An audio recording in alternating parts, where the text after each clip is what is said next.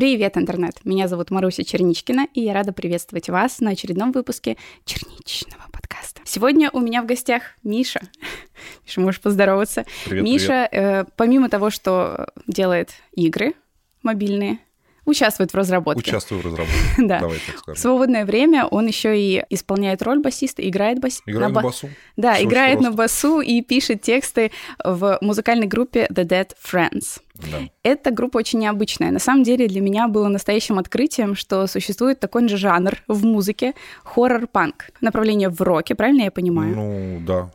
Фундаментально, если говорить, то да. Тексты в группах, которые играют музыку в таком жанре, они вдохновляются crime, настоящими преступлениями, хоррор-фильмами. Мистика, все, что связано с хоррор-культурой, монстры, кино, все, что, все, что вас может напугать, друзья. Это все к нам. В общем, да, и для меня, правда, было настоящим откровением, что, оказывается, любители true crime добрались еще и до музыки. И там тоже у нас есть целое сообщество. В общем, я очень рада была пригласить, узнать об этом пригласить Мишу к нам. И Миша э, с моей большой радостью согласился. Долго не раздумывал, могу честно сказать. То есть уговаривать особо не пришлось. Вот, музыкантов у меня еще не было, это вообще тоже отдельная такая... Марусину с почином тебя. Спасибо. Вот. Напоминаю вам, что черничный подкаст, все выпуски вы можете послушать э, не только здесь и посмотреть, вы можете также послушать на всех подкаст-площадках. И э, есть специальный сайт, который я всегда прикрепляю в описании, где вы можете перейти и подписаться еще и там.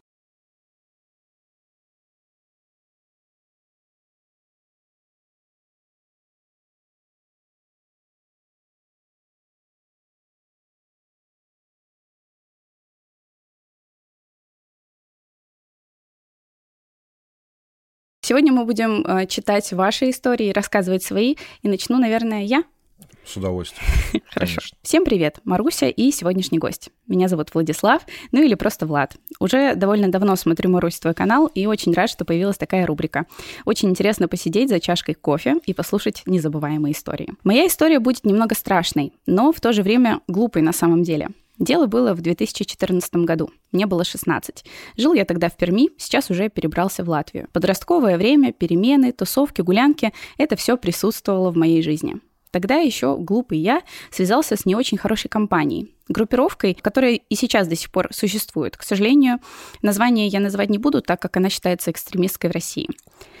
Итак, было это летом, мне 16, прогуливался я со своими друзьями, и неожиданно нам позвонил старший и сказал, что на нашу территорию пришли какие-то мужчины, лет 30-35, и подозрительно себя ведут. Ну, мы, 16-18-летние ишаки, я больше никак не могу это назвать, решили проучить их и показать, кто здесь главный. При себе у нас не было ни- э, ничего в целях самообороны, только кулаки да ноги. Примерно через полчаса мы нашли этих мужчин и позвали их на переговоры. Зашли мы в заброшенный санаторий, который находился неподалеку от оживленной улицы. И слава богу, что мы ушли не так далеко. Ну и вот начался разговор, кто такие, откуда, с кем, ну и так далее. Они были спокойны, отвечали на все наши вопросы. Я подумала еще, что-то уж слишком они спокойные. Дальше они начали задавать нам вопросы. Отвечать на них не хотелось, конечно, но один из нашей группы твердо и уверенно отвечал на них. Тут меня дернули за рукав, это был мой друг, и глазами показал посмотреть на их руки. Они находились в карманах олимпиек, что-то перебирали, и тут я увидел металлический блеск у одного из них. Мне стало не по себе.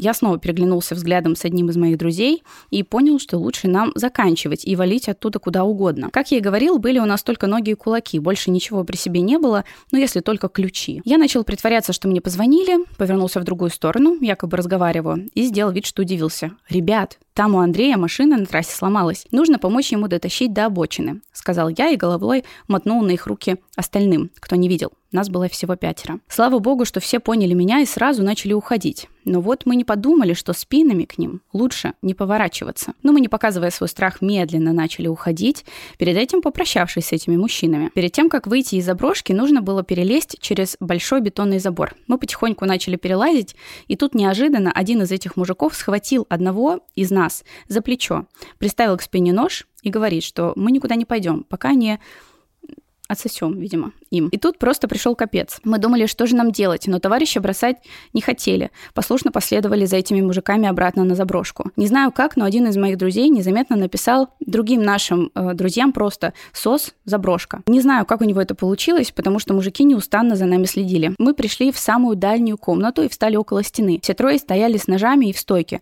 То есть если даже кто-нибудь из нас сейчас бы пытался убежать, у нас просто физически бы это не получилось, а подставлять других не особо хотелось.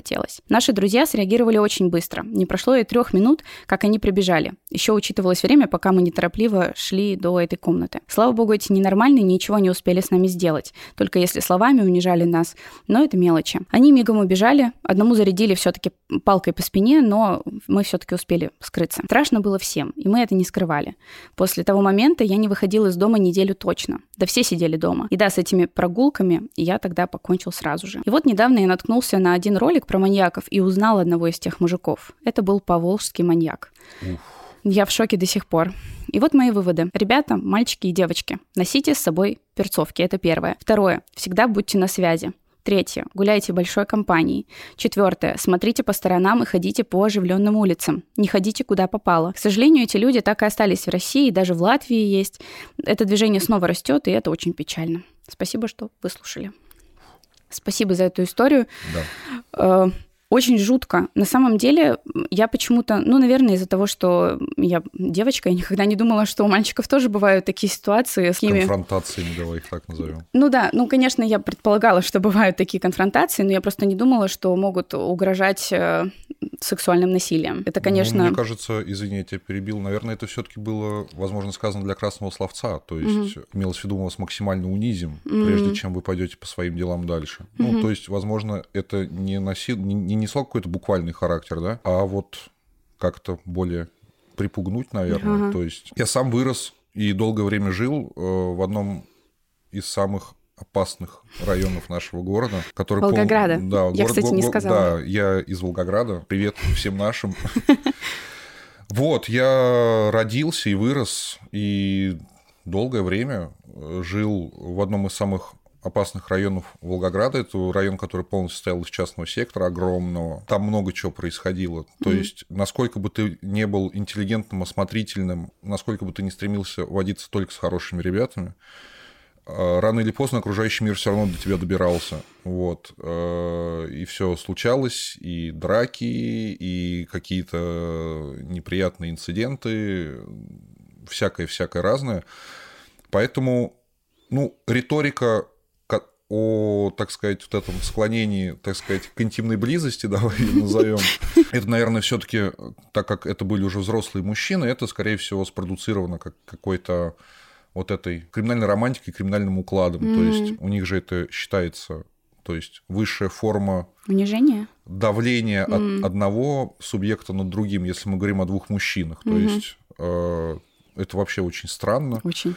Вот. А, они люто от этого открещиваются, то есть вступать в подобные отношения мужчины с мужчиной, это как бы считается зашкваром. Ну, в их. Да, да. И одновременно, когда один мужчина подавляет другого подобным образом, это считается ну, типа, круто, наверное, что ли, я не знаю, это очень странно. Двойные стандарты. Да, это вот та самая гатентотская мораль, о которой сейчас многие говорят. Как я могу прокомментировать? Вообще, во-первых, сразу хотелось бы сказать всем марущным зрителям, лучший конфликт который не, на, не начался. Да, вот. да, да. И если есть хоть малейшая возможность избежать, допустим, силового, силового Открытой конфронтации, да, да. От, лучше всегда к этому прибегнуть. И, ну, так как э, в истории было написано, что это 16-18-летние ребята, у них все таки более гипертрофированная вот это вот ощущение э, ни, ни в коем случае не поддаться, то есть, угу. ну, типа, кто сильнее, тот и прав. Угу. Значит, э, если я уступаю, я слабее, меня меньше уважают, тем более там он состоял в какой-то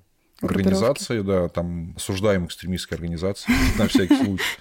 Вот, поэтому здесь становится сложнее, потому что многие ребята становятся заложниками вот этого вот, так сказать, принципа, да, что отступать от конфликтов нельзя, ты должен Если есть прямой конфликт, ты должен выйти на него, так сказать, с поднятым забралом, угу. либо быть поколоченным, либо поколотить. То есть, угу. но отступать нельзя. И поэтому я хотел бы сказать, что это большое заблуждение. Да, в настоящей жизни. В настоящей жизни, ну, многие э, ребята в таких случаях, они думают, что все просто, ну, все следуют каким-то, ну, в драках есть какие-то неписанные правила, да, там определенные, нельзя бить того, кто упал на землю, там угу, все угу. так, такое, какие-то такие типа нюансы. кодекс какой-то. Ну да, такой пацанский, давай mm-hmm. его так назовем. Но, ребята, я вас уверяю, далеко не все следуют этому кодексу, и, к сожалению, все может закончиться очень плачевно, как для победившего, так и для побежденного. Mm-hmm. То есть история знает много случаев, когда э, происходили совершенно неприятные вещи просто случайно. Ну, mm-hmm. просто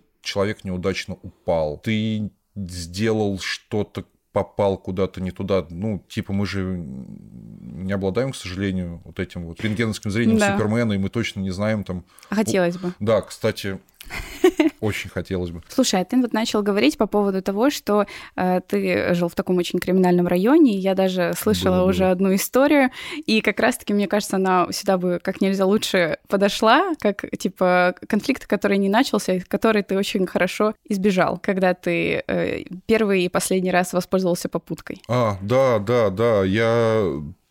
Я тоже был 16-летним, был знаком с совершенно разными ребятами, ну, давай назовем ее так, более такой неформальной тусовки. Угу. Вот. И они время от времени там приглашали на какие-то совместные, э, совместное времяпрепровождение, возможно, концерты какие-то и все такое прочее. У нас до сих пор в Волгограде, ну, сейчас уже реже, конечно, чем раньше, но еще встречаются вот эти знаменитые концерты в гаражных кооперативах, когда у каких-то клевых ребят есть в пользовании гараж с аппаратурой, и, ну, они там что-то как-то играют, что-то как-то делают. Ну, и типа зовут своих приятелей, знакомых послушать, угу там посидеть, побалдеть. Вот, и я любил ходить на такие тусовки, типа никогда не видел в этом ничего такого уж прямо особенного все было круто, мне все нравилось.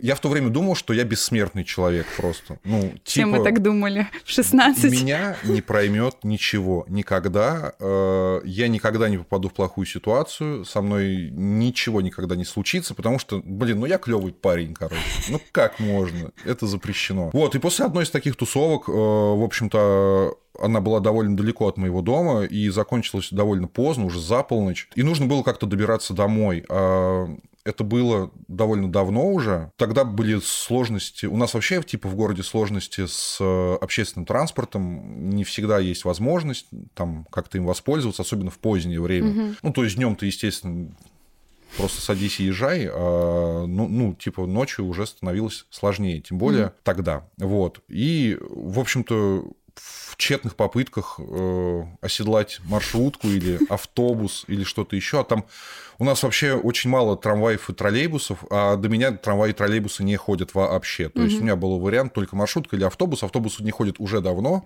маршрутки, скорее всего, уже тоже. И тогда впервые в жизни решил воспользоваться попуткой. Денег у меня, разумеется, не... Ну, у меня там были какие-то вот эти 20 рублей, которые я планировал потратить на проезд до дома, которых бы, кстати, на ночную маршрутку уже бы не хватало. Ну, то есть вот так вот. Ну, глупости. Недальновидный был. Как говорили, как говорил мой папа, молодой да глупый. Говорит, вернее. Вот. Я решил воспользоваться попуткой. То есть я там поголосовал какое-то время. Э, естественно, мне там уже мама оборвала телефон, не знает, где я. Э, а я ей говорю, а я не могу уехать домой. Ну, типа, вот как хочешь, так и понимай. Ага. Вот. Э, я голосовал, голосовал, то есть это все как положено, с пальчиком. Угу. Вот. Ну, и останавливались какие-то машины, там такси в основном с шашечками. Угу. Вот. В тщетной попытке там с подростка там взять какие-то ну, деньги там или угу. типа того, это же Типа, когда тебя берут с бордюра, это еще дороже становится. Ну, да. Он такой, типа, оу, oh, yeah. Угу, сейчас я наварюсь. Да, свободные деньги. Вот, ну и когда я говорил то, что денег у меня 20 рублей, угу. вот, пожалуйста, можно просто по пути до куда-нибудь, угу. а я потом уж как-нибудь. Ну, естественно, что они все отказывались. И остановилась машина, вот это, знаешь, мемная вишневая девятка.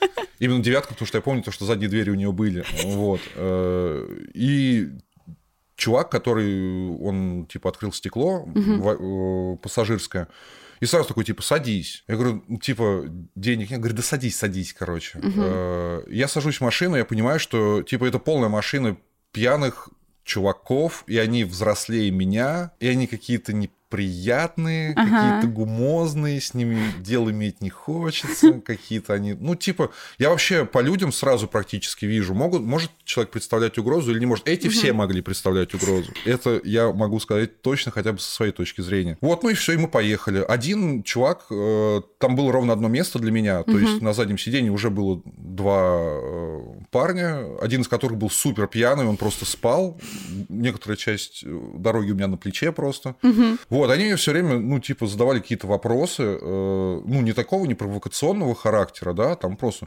а что сам откуда там. Угу. И, разумеется, всегда в таких ситуациях, какой бы район ты ни назвал, один из них точно из этого района. Во всяком случае, он тебе так обязательно скажет, угу. потому что, ну, это одна из форм вот этих словесных игр, чтобы ты знал, что тебя всегда могут прищучить, короче. Угу, угу. Назвать какое-то имя, угу. назвать какое-то место, а если ты не оттуда, ты не знаешь. А если ты скажешь, что знаешь, а это место придумано, то сразу понятно, что ты врешь. Короче, угу. ну, это как шахматы Да-да-да. по-гопницки, давай вот так это назовем. Вот, они постоянно задавали какие-то вопросы, но я решил, что как бы буду говорить, что я знаю всю планету Земля вообще, просто всех абсолютно. Вот, и мы ехали-ехали, и в какой-то момент нужно было проехать прямо, и он у меня еще спросил, как нужно ехать. Я говорю, мне типа прямо. Угу.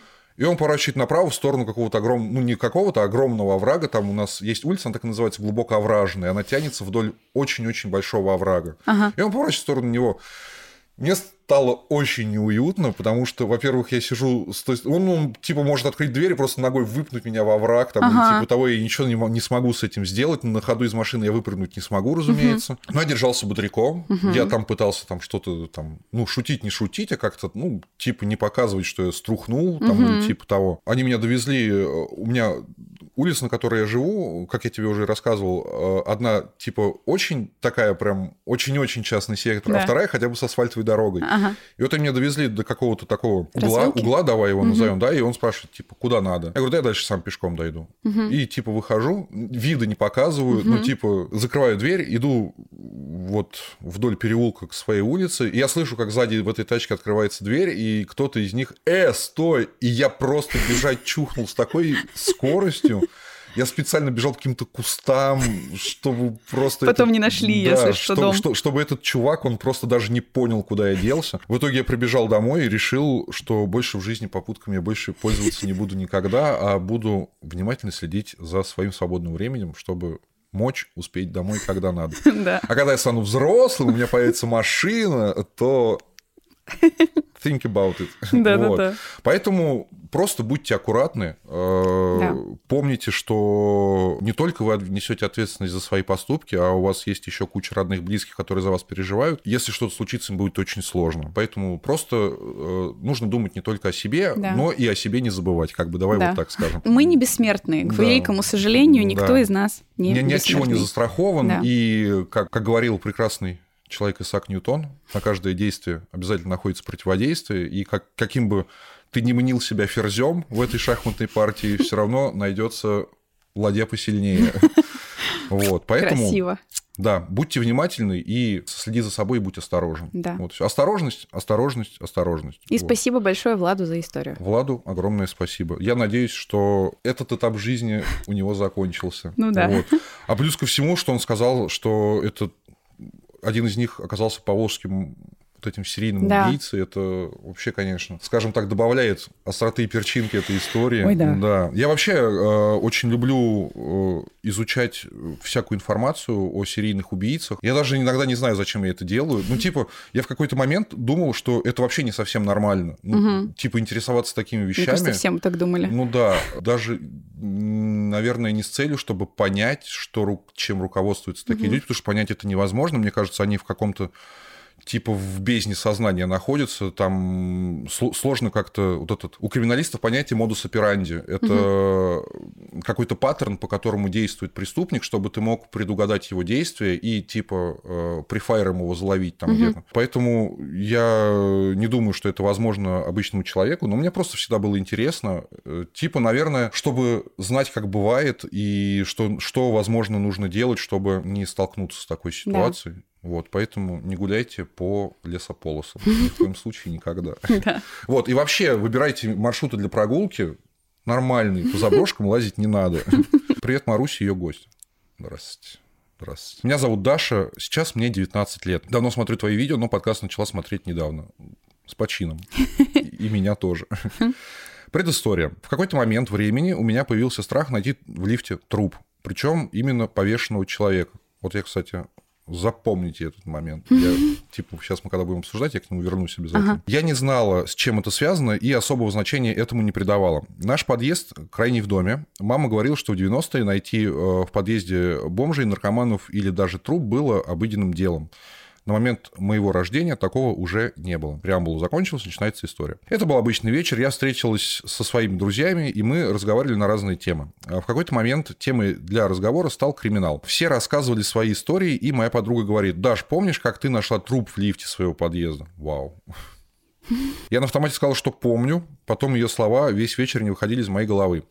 Дело в том, что я не помнила этого совсем. На следующий день я подошла к своей маме и все ей рассказала. Она подтвердила слова подруги. Мне было 13 лет, я собралась идти в магазин. Обычно я спускалась на лифте, но в этот день решила идти пешком. Спускаясь по лестнице, я всегда заглядываю за угол, чтобы убедиться, что там никого нет. При спуске на первый этаж я также заглянула за угол и увидела то ли руку, то ли половину тела, торчащей из лифта. Сама я не помню, а мама с подругой не могут сказать, что конкретно я видела. До выхода из подъезда я не дошла, а побежал домой рассказала все маме. Ей нужно было на работу, поэтому, когда она спускалась, она знала, что на первом этаже лежит человек. Соседи вызвали полицию и скорую. Из-за чего убили человека, мы не знаем. Единственное, что я помню сама, это то, что подруга потом заходила за мной, потому что я боялась выходить из подъезда. Но э, из-за чего я боялась, я не помнила. Походу, мозг просто решил избавиться от травмирующих воспоминаний, и все. Такая история, друзья. История очень страшная. Ну какие штуки вообще Вау. способен наш мозг? Да, чтобы это нас очень интересно, да что, ну, не, не безызвестная штука, что мозг действительно прячет какие-то нехорошие, травмирующие и как продуцирующие какие-то неприятные воспоминания куда там поглубже, угу. задвигает там свой кэш, старается тебя с ними никаким образом не сталкивать. Ну, вот это прямо интересно, что человек, ну, ну я наверное, представляю, что это вообще действительно очень такое страшное впечатление, оно угу. такое прям да. бьет тебя прям в гипоталамус куда-то, и ты не можешь ничего с этим сделать шоковое состояние, и естественно, что, наверное, мозг больше не хочет никогда с этим сталкиваться. И видишь, как он глубоко зарыл воспоминания этой девочки, что она даже там до определенного возраста, там, угу. довольно долгое время вообще не помнила, что был такой инцидент в ее жизни.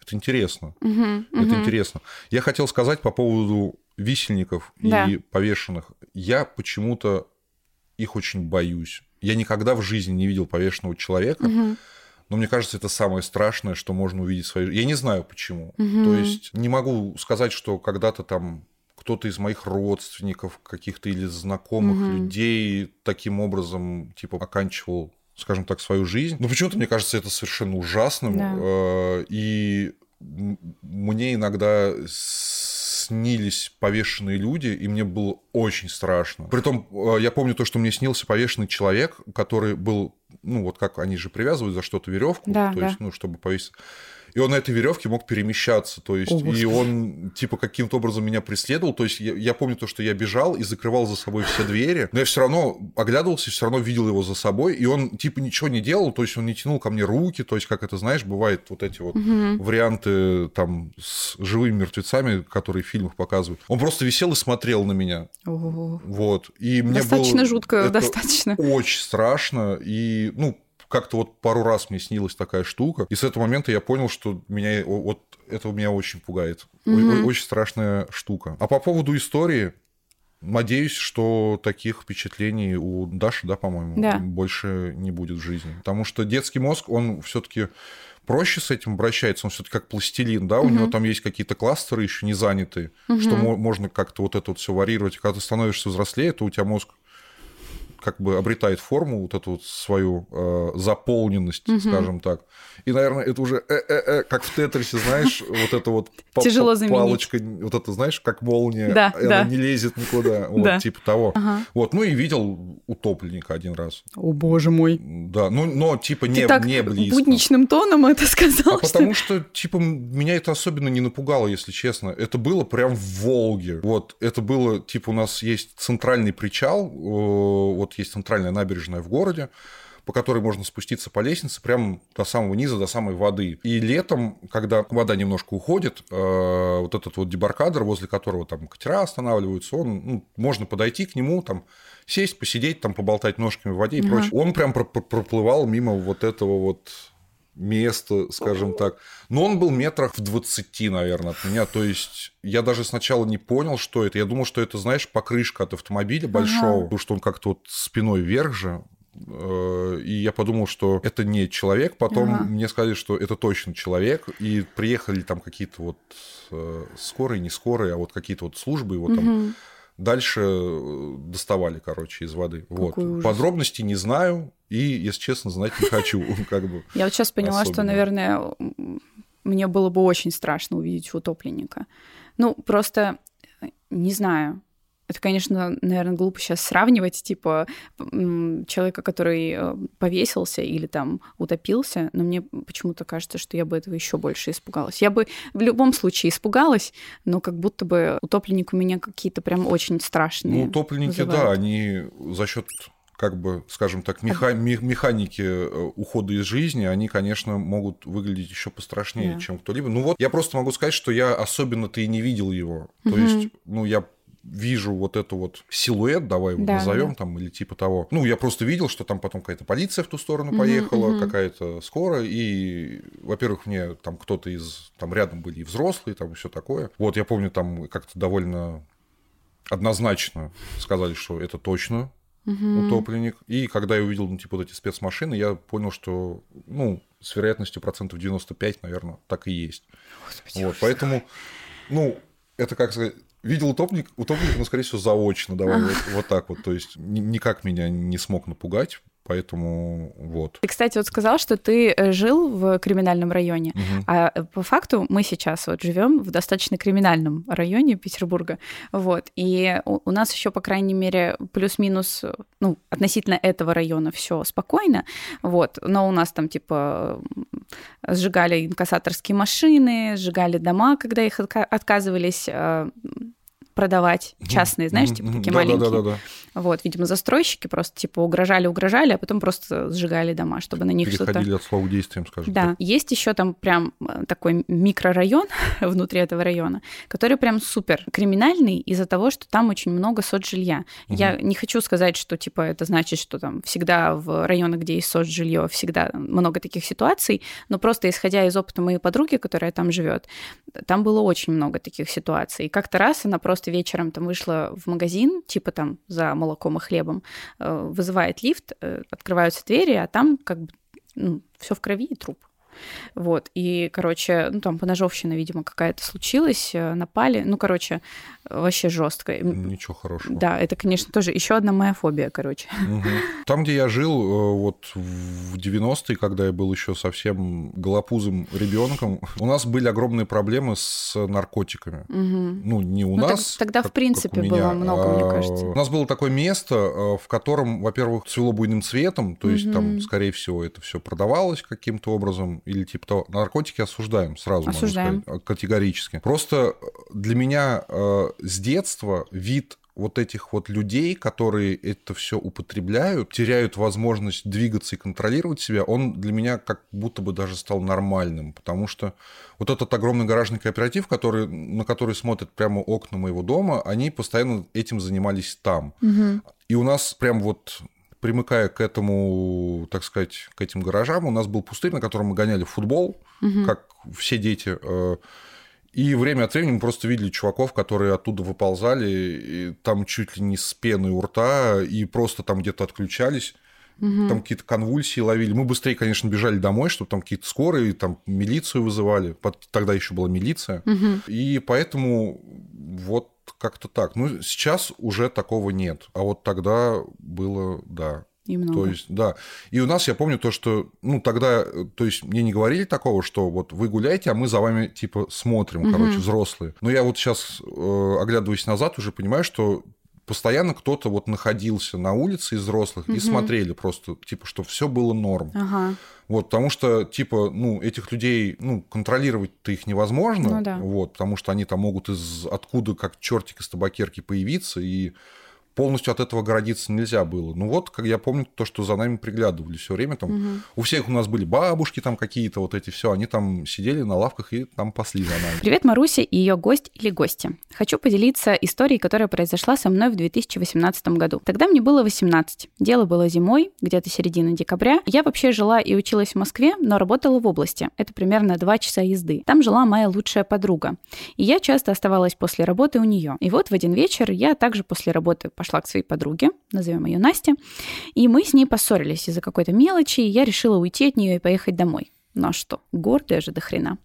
Но, выйдя из квартиры, понимаю, что на часах 2.30 ночи. Телефон садится. Mm. На такси денег нет, с позором звонить маме я не стала, и, конечно же, не нашла ничего лучше, чем просто пересидеть ночь в подъезде. Вышла на лестницу, у нее был такой подъезд, где э, лестница отдельно от лифтов и квартир, и нужно было пройти коридор, чтобы пробраться к лестницам. Сажусь на ступеньки, в телефоне сидеть не стала, ибо мало зарядки было. Конечно же, как могло быть иначе.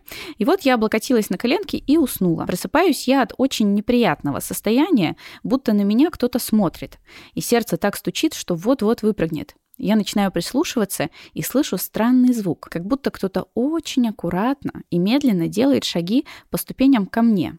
Я была выше где-то на три этажа. Сначала я думала, что показалось, но потом поняла, что я реально это слышу. Сказать, что обосралась, это ничего не сказать. Я сидела ближе не к стене, а к перилам, откуда можно было увидеть мою куртку. И я тоже очень медленно повернула голову в бок и начала смотреть вниз и в какой-то момент вижу мужскую руку, дотрагивающуюся до перил. И тогда я вообще окончательно охренела. На мне были зимние уги, я тихонько их сняла, так чтобы шаги были тише.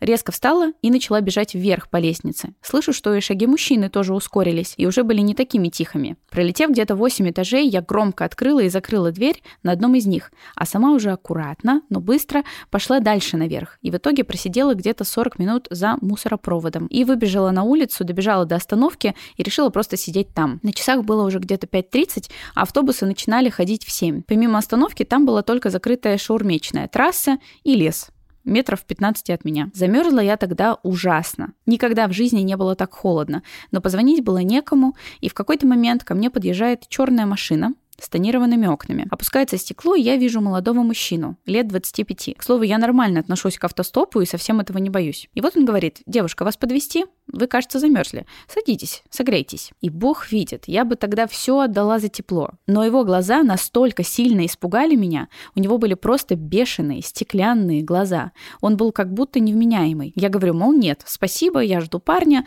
но он продолжает настаивать. Угу. И при этом постоянно оглядывается вокруг и смотрит в сторону этого сраного леса. В какой-то момент мне показалось, что он собрался выходить из машины, я резко достала телефон, типа мне кто-то звонит, говорю, алло, да, Дим, ну ладно, давай я тебе навстречу пойду, ты уже близко? Встаю и начинаю идти по тропинке, которая ведет обратно к домам. А он уехал с остановки. Я вся замерзшая, голодная, отекшая от слез. Все-таки доехала до дома. Рассказала об этом подруге только спустя неделю, когда мы помирились. На что она мне отвечает, что через день после той ночи у них в этом лесу нашли расчлененное тело девушки моего возраста.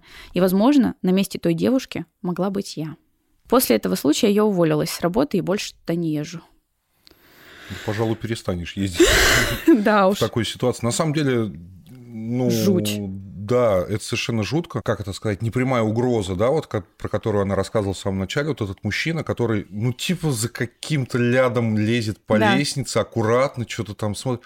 Ну, для меня это супер криповым кажется. Угу. Когда на тебя кто-то там палит из кустов, например, да. зачем, да. для чего, что тебе от меня надо. надо. Да. Ты типа, ну, выбеги с ножом, я хоть побегу тогда просто, я хотя бы точно буду знать. Ну, вот эти какие-то глядки-приглядки, это, мне кажется, это типа супер стрёмная штука, когда какой-то чувак там что-то там ходит за тобой, смотрит, что ты за мной ходишь, что тебе надо. Угу. И, ну, окончание истории вообще жесть. Да. Просто ужас. Бедная девушка. Вот, поэтому не садитесь в машины к незнакомым людям никогда не при обстоятельствах. Лучше. Ну, типа, э, будем честны, э, идея переждать ночь в подъезде, она тоже не самая лучшая, давай ну скажем так. Хотя, если посмотреть с другой стороны, э, когда ты находишься внутри какого-то помещения, ты себя все равно чувствуешь более защищенным, нежели да, чем там на улице. Снаружи, да? Но очень умно было, очень умно то, что вот. она сделала такую обманку с тем, что сначала сделала вид, что она выбежала. Мув с мусоропроводом, да, это супер. ставлю лайк, это очень здорово. Люди, наверное, подумают, которые смотрят подкаст, что я все на свете боюсь боюсь. На самом деле это не так. Я, я такая же, да. все нормально. Просто, Мне кажется, они привыкли. Просто, видимо, э, здорово рассуждать о чужих ситуациях, ну, типа, глядя со стороны. Конечно. Да, ты становишься супер рациональным. Конечно. Ты все знаешь, ты такой молодец, ты такой все. На самом деле я тоже типа куча всего происходило, и я делал миллион вообще неумных поступков угу. и типа, оглядываясь назад, наверное, многие я бы и не, не стал бы делать сейчас. Угу. Э, вот эти хождения, брожения по ночам, вот тем более, ну, серьезно, чуваки, там, где я жил, ну, просто, ну, не иллюзорные шансы ночью там не дойти до дома, потому угу. что, ну, живут не самые лучшие люди, и за, за, залетные там тоже не самые приятные бывают. У нас был магазин, расскажу. Короче, э, у меня был приятель, когда я стал уже немножко взрослее, когда мне было лет 20, наверное, угу. э, у нас вот в том районе, где я живу, есть вот тот... Э, Криминальный? Да, вот тот частный сектор, ну, типа, в котором я прямо жил. Ага. И, а сам район города, он, естественно, гораздо больше. И э, мы с друзьями ездили, в, ну, это, наверное, не в гости, а просто ну, к знакомым ребятам. Мы там находились возле торгового центра. Угу. Они сами в нем работали, те чуваки, к которым мы приезжали. И мы там как-то проводили вместе время, да, там мы там вместе играли там в какие-то игры э, разного характера. Ну, и делились, в общем, впечатлениями, там слушали примерно одну и ту же музыку, там угу. гоняли на одни и те же концерты плюс-минус. Там была довольно большая, обширная тусовка, человек 40, наверное, то есть там была такая очень длинная-длинная лавка, угу. и мы все как-то на ней усаживались, там что-то там общались между собой, в общем, здорово было. И среди них был э, парень, э, который выглядел, ну, прям, короче, скажем так, очень неформально. У него была куча пирсинга в лице и ушах, у него была какая-то такая помпезная прическа. То есть, ну, не ракес, а как-то у него вечно стали дыбом волосы. Ага. Ну, и он какие-то там какие-то у него футболки там были вечно там с какими-то агрессивными группами, знаешь, у которых логотип выглядит как будто веток набросали, короче, там какой-то black metal там или типа того. Ну, мы с ним как-то нашли общий язык, там подружились, там долгое время дружили, и как-то раз, это были те времена, это сейчас все друг другу дают флешки там или да. вообще по каким-то мессенджерам передают файлы, а раньше ты отстегиваешь дома от компа Винчестер и пилишь в гости к другу, а тот тебе накидывает там типа свой став какой-то, да, и, и скидывает у тебя что-то, короче, Офигеть. вот так вот обмениваешься а диски, там, дискеты? Ну, дискеты, во-первых, это очень мало. Ага. А, а диск, ну, сколько там, КАМАЗ дисков надо было с собой вести, типа Тоже записывать верно. их. Вот, проще было отстегнуть винт и поехать в гости к другу. Угу, угу. И вот он как-то раз собрался приехать ко мне, там мы с ним что-то договорились. Вечером, то есть мы с ним снова увиделись, все на том же месте. Он говорит, ну, я к тебе завтра приеду. Я говорю, все, да, без проблем, пожалуйста, приезжай. Говорит, типа, как? Надо ехать. Я говорю, ну, все, на самом деле просто садишься на маршрутку такую-то, угу. доезжаешь до такого-то места, вот, э, выходишь, я тебя буду ждать. Только угу. ты как будешь подъезжать, мне позвони, и я выйду, я живу довольно близко. И в какой-то момент я сижу дома, он мне звонит, говорит, я подъезжаю. Выхожу из дома, иду, э, наш ориентир был, это заправка. Вот, ага. говорю, выйдешь на заправке, я тебя буду ждать. Подхожу до заправки, никого нет постоял, постоял, думал, ну, может быть, он зашел в магазин что-то купить там, или типа, ну, стою, стою, что-то никого нет. За один угол посмотрел, никого нет, за второй никого нет. Но там место такой довольно открытый пятак, и там особо как-то не затеряешься друг от друга. Я ему звоню, говорю, а ты где? Он говорит, я вышел из маршрутки, и мне какой-то чувак тут же ударил в нос. Я прям в ту же маршрутку сел и уехал. Сразу я больше к тебе не приеду никогда. Представляешь? А за, а за что? Ну, просто? просто вот он так выглядел. У нас вот как бы тогда это, знаешь, как в 80-х там вот эти парни в клетчатых штанах там шугали всяких под, потлатых, давай их так назовем. Сразу не понравился. Возможно, кто-то типа в маршрутке его увидел, там позвонил каким-то друзьям своим. То есть, ну, это гопничество, неандертальство неандертальство. Ну вот вообще, Жесть. мне было, я помню, мне было так стыдно в тот момент, просто ага. катастрофически, потому что, ну типа чувак вообще совершенно безобидный, угу. вот, э, очень хороший, интеллигентный, да и я вроде как бы всегда старался быть таковым, угу. и тут я его приглашаю как бы в гости. Ну да ему просто ломают нос на выходе из маршрутки. Он говорит, я, я просто говорит, ничего не придумал больше, как сесть обратно в эту маршрутку, поехать до конечной, а там пересесть и поехать обратно, короче, и все, я больше не приеду к тебе, извини. Ну, да уж. Вот. Я бы тоже, наверное, извини, но... За это я его не осудил ни в коем случае, но я помню, мне было, ну, типа, катастрофически стыдно и вообще, да, неловкая ситуация. Поэтому все вот эти моменты, э, да, нужно просто быть осторожным, не то, что я не, я не то, что хочу сказать, там нужно там сидеть дома, никуда не выходить, прятаться. Да. Просто нужно резво оценивать свои желания и да. возможности. Моя бабушка говорила, береженного Бог бережет. И я живу по этому принципу. Бабушка мудрая женщина. Да. Вот что я хочу сказать. Привет, Маруся и ее гость. Я сегодня решался отправить историю, но после просмотра последнего подкаста подумал, что будет интересно рассказать ее людям. Я не очень хороший рассказчик, но история не такая интересная, как и других, но постараюсь рассказать быстро и интересно. В общем, начнем. Эта история связана с криминалом. Мне было лет 9, как моей подруге, назовем ее Д. Мы любили гулять допоздна, пока не загонят родители. Так случилось и в тот раз. Э, Мы живем не в лучшем районе, передаю привет. Вокруг заброшенные общежития гаражи, моя остановочка, часть из которых тоже заброшена. Но, на удивление, много семей с детьми. И у нас во дворе была небольшая площадка, мы обычно тусовались на ней. Потому что если бы ушли в другой двор, не примерно получили бы люлей от родителей. В тот вечер, на удивление, никого, кроме меня с Д, не было. Мы качались на качелях-балансирах, э, начало сереть, ну, наверное, смеркаться. Мы общались, смеялись, пока в какой-то момент к площадке не подошел мужчина лет 50. Мы знали всех с нашего района, но его видели впервые. На первый взгляд он казался дружелюбным, но глаза были как стеклянные. Хорошо то, что люди вот умеют определять стеклянность глаз. Да. Для меня это до сих пор очень эфемерное понятие. Да. И я никогда не понимал, что такое стеклянные глаза. То Да. есть, вот хорошо, что люди умеют. Я не умею. Он начал нам втирать про спорт и т.д. Э, Начал расспрашивать про школу, хотя была середина лета, где мы живем, ждут ли нас дома родители. Тут мы напряглись. Хотелось скачать и побежать домой, но мы сидели на качелях и смотрели друг на друга с подругой, улыбались и кивали ему. Мы качались около часа, пока он стоял и пытался с нами поговорить. В итоге похвалил нас, просто так дал нам 15 гривен, э, около 40 рублей, и ушел. После этого мы с Д побежали домой. Родителям мы, естественно, ничего не рассказали. На следующий день мы пошли гулять и купили на деньги, которые нам дал тот мужчина, слаймы. Мы их очень хотели.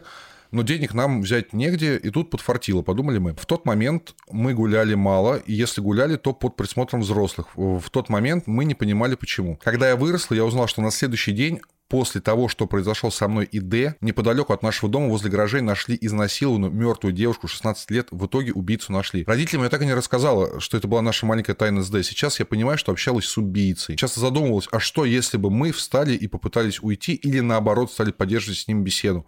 Он бы точно что-то сделал, я в этом не сомневаюсь. Очень Вау. интересно, что сказали эти девочки, и что это была за странная похвала от него, и почему он дал им денег. То есть, типа, что вот это вот был за мув такой странный?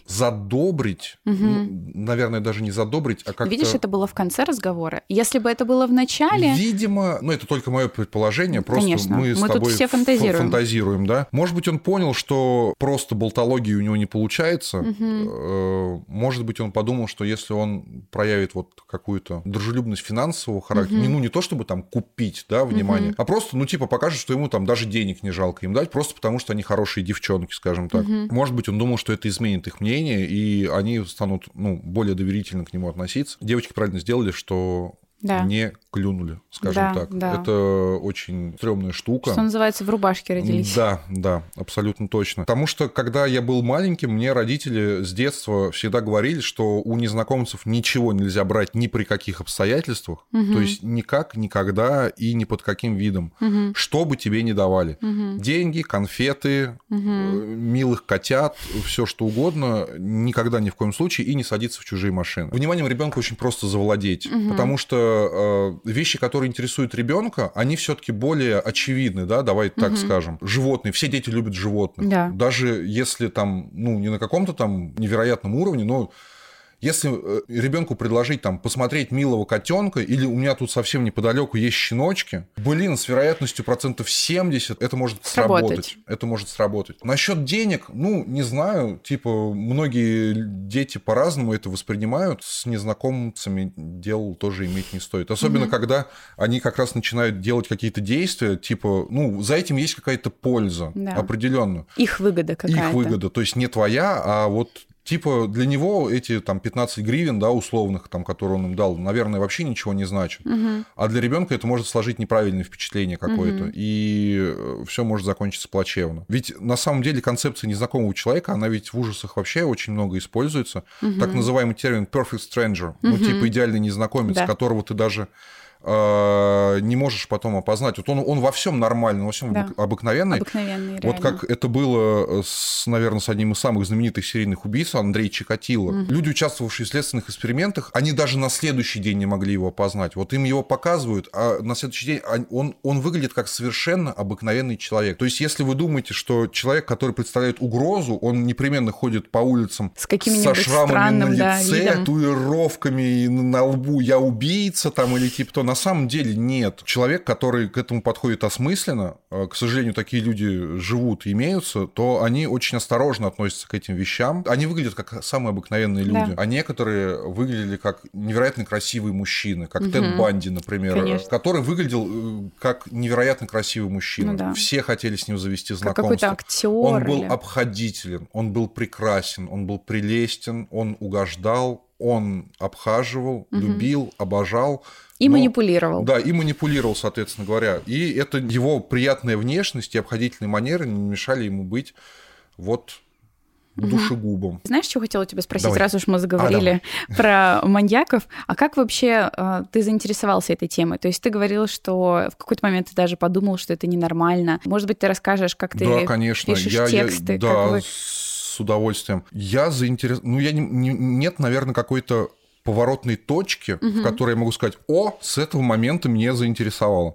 Просто я думаю, что все вы знаете, что раньше на телевидении транслировалась такая передача, как «Криминальная Россия» с ужасной музыкой. Тан-тан-тан-тан, тан-тан-тан-тан-тан. Да-да-да. Она меня с детства очень пугала. Даже если там не показывали... Ну, в основном там показывали полную жесть Прям трэш. наверное, запредельного уровня по тем временам и сейчас. Больше нигде такого не показывали, никогда ни при каких обстоятельствах. И даже те выпуски этой передачи, которые, ну, знаешь, например, э, если мы говорим о преступлениях, то, например, действия, там, допустим, какой-то организованной преступной группировки и действия серийного убийцы, они в кадре могут выглядеть по-разному. Если там это просто там какие-то перестрелки, как в кино, да, условно говоря, и там расчлененные тела, там и все такое. Все-таки это по-разному, да, выглядит. Но как они ставили эту передачу, даже безобидный кадр меня пугали просто до неимоверного состояния, потому что, во-первых, это особо подобранный голос диктора. Который у него задача меня напугать. Да. Даже не, не задача, э- это, это его жизнь, пугать людей, понимаешь? И вот эти все какие-то звуковые эффекты на фоне, это все в целом, и вот общий какой-то серо-грязный тон кадра, и это все создавало какое-то очень гнетущее ощущение, и мне в детстве родители на отрез запрещали смотреть эту передачу. Хотя сами ее смотрели, Ага. короче. А запретный плод сладок, я Запретный правильно плод понимаю? сладок, ну не то чтобы я прям стремился, я вот тогда я понимал, что это точно не для меня. Ага. Ну это типа супер стрёмно выглядит, и наверное я не хочу это смотреть. Со временем детские страхи они отступают, скажем так. Э, Допустим, меня, например, в детстве э, до глубины душевной пугал фильм «Кошмар на улице Вязов». Это для меня было одно из самых пугающих впечатлений Раз, из детства. два, да, да. Фредди заберет тебя. Я очень его боялся. Когда я стал старше, я понял, что на самом деле это не такой уж и страшный фильм, скажем честно. И Уэс Крейвен, при всем моем уважении, там есть много нелепостей, на которые без улыбки, например, даже не взглянешь. И также, наверное, было с этой передачей. Мне просто стало интересно, что такого вот от меня прятали? Вот что там такое происходило? Ну, и я посмотрел там несколько там выпусков, и я не хочу, чтобы меня сложилось впечатление, как от человека, который там зависим от насилия, который хочет смотреть, как там типа какие-то такие страшные штуки. Мне просто вот это как, как страшная история, рассказанная у костра. Да, Да? да. В этом нет ничего такого, просто за, за исключением того, что в страшной истории у костра тебе рассказывают о шуточном насилии, а там тебе рассказывают о реальном насилии. Да. Нет, мы здесь все понимаем, я Ага. думаю, что это просто экологичный способ пережить э, те эмоции, которых нам не хватает Да. в реальной жизни. И Например, когда- страх да, там да. и так и, далее. и когда я просматривал там те или иные выпуски, конечно, там совершенно ужасные вещи показывают. Вот там, как назвать, весь цвет вот этого вот ужаса, он передан очень хорошо. И я, наоборот, для себя делал какие-то выводы, как делать не нужно, чтобы не столкнуться никогда с этим, да. В какие-то моменты я там стал там читать какие-то тематические ресурсы, потому что все-таки фильм ужасов я люблю с юности, смотрел их, и многие там типа основаны на реальных событиях, и интересно типа сопоставить реальные события и как показано в фильме, и ну как тебе вот так крючочек за крючочком, ты там ну начинаешь свою область знаний расширять и читать уже о том, чего не было в кино никогда, а, про тех или иных людей, как они действовали. Я считаю, что личность Чарльза Мэнсона, про которого говорят, это один из самых страшных убийств 20 века. Это очень переоцененный факт. Ага. Да, и он-то, по сути, даже и не убивал никого, он просто был очень хорошим манипулятором, Ну да. который просто побуждал к этому других людей. Ага. Он испытывал от этого какие-то там свои психологические и шкурные интересы, возможно. То есть у него там была вот эта коммуна вот этих Да. подростков из не самых плохих семей Америки, скажем так. Вот, и он как-то ими так манипулировал. Вот это все подается, конечно, под соусом типа eat rich, там типа ешь богатого, типа они Да-да-да. все нас угнетают, они нам ничего не дают. Да. Ну, это как сектантство, по Да, большому да. счету. Это а, настоящий культ, я думаю. Он сам даже ножа в руки не брал, насколько я знаю, а вот эти все ужасные вещи, там типа с, жему- с женой Романа Поланского, которые произошли, это все сделано чужими руками абсолютно, и он к этому прямого отношения не имеет, а вот косвенное, да, конечно. Но это не снимает с него ответственности. Ни в это. коем случае, конечно. Я думаю, что это накладывает на него еще больше ответственности, потому что он тогда, получается, подходил к этому вполне осмысленно. Гораздо страшнее, когда человек не руководствуется какими-то рациональными эм, побуждениями, да, вот в своих действиях, а он просто у него там переклин в голове какой-то происходит, он даже сам это не может контролировать. И никто этого не может контролировать. И когда это случится, неизвестно.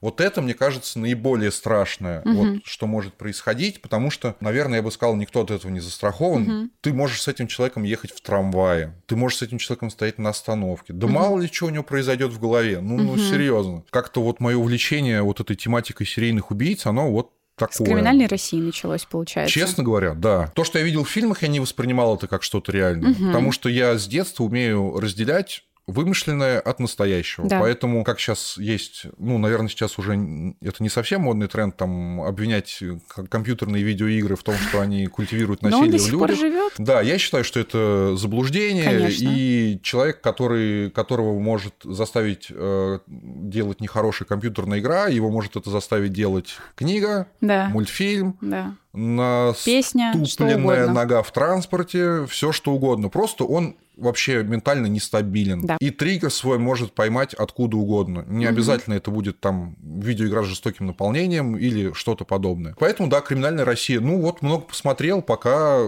чувствую себя в добром уме и здравии и ничего такого. По поводу текстов все очень просто. На Так. самом деле все очень просто. Во-первых, у меня никогда нет цели. Допустим, я сажусь вечером, открываю ноутбук и говорю, так, пишем текст. Садимся, Михаил, и пишем текст. Ага. Такого не бывает никогда. Чаще всего это какой-то просмотренный фильм, какая-то прочитанная заметка где-то о чем-то или типа того. И у тебя в голове просто начинает выстраиваться композиция сама по себе. Вот, например, последний текст, который я написал, он называется «Костер для ведьмы». Э, И мне стало интересно вот подать историю не с точки зрения ведьмы, а с точки зрения человека, который ее ненавидит. Попытаться отразить в этом надуманность и предрассудки, которыми люди руководствуются для того, чтобы ну, находить э, оправдание своей ненависти да, к кому-то. То есть она слишком красивая, она почему-то якшается с черным котом, она рыжая, да по-любому, по-любому, как бы по-другому быть не может. Вот, а в основном я просто смотрел очень много кино, читал очень много книг, когда в голове щелкает, просто садишься, и я обычно трачу на текст максимум 15 минут.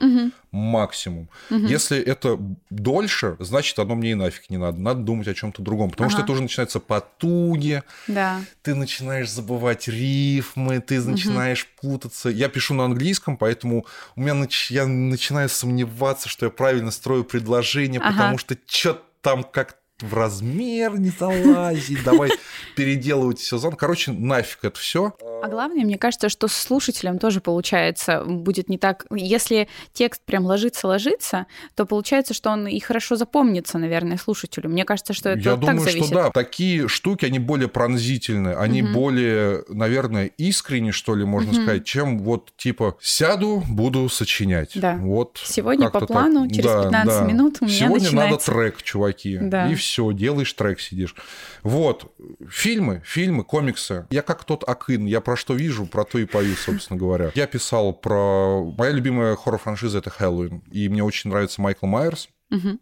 Я сейчас даже объясню, почему. Для меня всегда в фильмах ужасов, э, которые я смотрел, самое страшное впечатление на меня производила неотвратимость того, что происходит. Я когда был э, маленьким и первый раз поставил фильм «Терминатор», просто угу. первая часть, меня очень испугал робот Т-800. Угу. Вот что ты с ним не делай, он все равно, он идет, он ползет, он одной рукой будет к тебе двигаться, у него есть задача, ну, типа навредить, да? Угу. И что бы ты с ним ни делал, ничего не помогает. Угу. И поэтому мне в этом плане нравится Майкл Майерс, главный герой, э, ну, вот этот вот давай назовем его, антагонист угу. франшизы Хэллоуин, его невозможно остановить. Он очень медленный, он не как какой-нибудь там, я не знаю, там чужой, который там бегает по потолкам, короче, там угу. раз и схавал тебя, короче. Да-да-да. Он просто стоит в саду и смотрит на тебя. Да. Он откуда-то из угла выглянет и спрячется. Психологическое короче. давление. Вот да, это тот самый саспенс, вот эта вот гнетущая атмосфера, когда что-то, что-то вот-вот сейчас произойдет, вот-вот сейчас угу. случится. И вот он идет на свою жертву, и жертва никак не может от него спастись, потому что чаще всего это э, действие фильма заключается в замкнутое пространство. Это дом, например, да, угу. где внезапно, разумеется, обрываются все телефонные провода, у тебя нет никакой связи с внешним да. миром. И э, в этом еще есть э, тоже нарушение вот этого принципа, что человек всегда защищен у себя дома. Угу. Если подавать такие вещи, что угроза идет именно изнутри, от этого становится еще страшнее. Угу. То есть ты не защищен нигде, никогда и ни при каких обстоятельствах. Ты понимаешь всю иллюзорность вот этой да, безопасности. Вот, это, вот этих стен, которые ты вокруг себя построил, на самом деле они не помогают. Угу. И вот этот вот огромный чувак, у которого нет лица, это даже не лицо, это какая-то как типа посмертная маска, что ага. ли, я не знаю. И вот он идет, у него, он, он может убить руками, ножом, веревкой, угу. вешалкой, чем угодно, и ты никак от него не спрячешься. И все равно в какой-то момент он тебя загонит в угол. Вот страшнее этого для меня, наверное, нет ничего, потому угу. что вот эти э, все модные слэшеры по типу там пилы и все такое, меня это не пугает совершенно. Угу. Мне просто становится гадко и неприятно от некоторых моментов. Угу. Я просто такой типа не хочу смотреть, не нравится. А расскажи, какие песни ты посвятил Хэллоуину? Хэллоуин у нас выходил сингл, э, он так и назывался Хэллоуин Киллер. Вот просто попытался вот максимально, наверное, отразить свои вот эмоции, да, и описать там вот как раз вот эту всю необратимость. Он, типа, он очень страшный, он двигается, угу. ты никак не можешь от него спастись. Твои друзья уже умерли, угу. сам ты с ним не сладишь, короче, вот такого плана, что там он не поддается никаким там разумным каким каким-то осмыслением и все угу. такое. Ну, мне показалось, что у меня получилось. Типа, этот текст я считаю одним из своих самых удачных. Вот, и вообще в России много хороших групп. Я неправильно сказал, их совсем немного на самом деле. Потому что жанр непопулярный, и занимаемся мы этим, разумеется, как хобби. Угу. Работа у меня уже есть. Угу. Зачем мне вторая работа? Групп таких мало, но они все клевые, и в них э, играют действительно идейные ребята, которым угу. действительно это все нравится. Если я правильно понимаю, у вас прям такое дружное комьюнити да, получается. Да, прямо буквально недавно, в феврале, ездили в Москву. Там был у нас совместный фестиваль с другими группами. Там было три московские группы, мы из Волгограда и ребята из Архангельска. Угу. Вот. Я еще раз убедился, что агрессивные и э, страшные вещи делают самые доброж... добро... Доб... блин. Добродушные. Добродушные и благожелательные люди на свете. Э, тебя мы просто все то время, которое были не на сцене, мы постоянно с кем-то обнимались. Приезжаешь, тебя встречают и говорят, ни о чем не беспокойтесь. Блин, главное, что вы приехали. Все будет здорово, мы все организовали. Мы купили два ящика пива, все круто. Ребята, спасибо, что вы приехали. Даже если на наши концерты не ходит много людей, да, например, там, то есть мы там не собираем там ледовых дворцов олимпийских, там, тот факт, что есть на свете люди, существование тебя, для которых важно. Угу. Вот. Это очень это здорово. Это очень-очень дорогого стоит. Да. Расчувствовался. Кстати, по поводу того, что ты сказал, так, так. что э, самые страшные штуки делают самые добродушные люди, тоже со своей стороны могу сказать, что я, когда знакомлюсь с новыми людьми и рассказываю, про что у меня канал, все всегда реагируют вот абсолютно одинаково. Говорят, да, ты вроде такая веселая.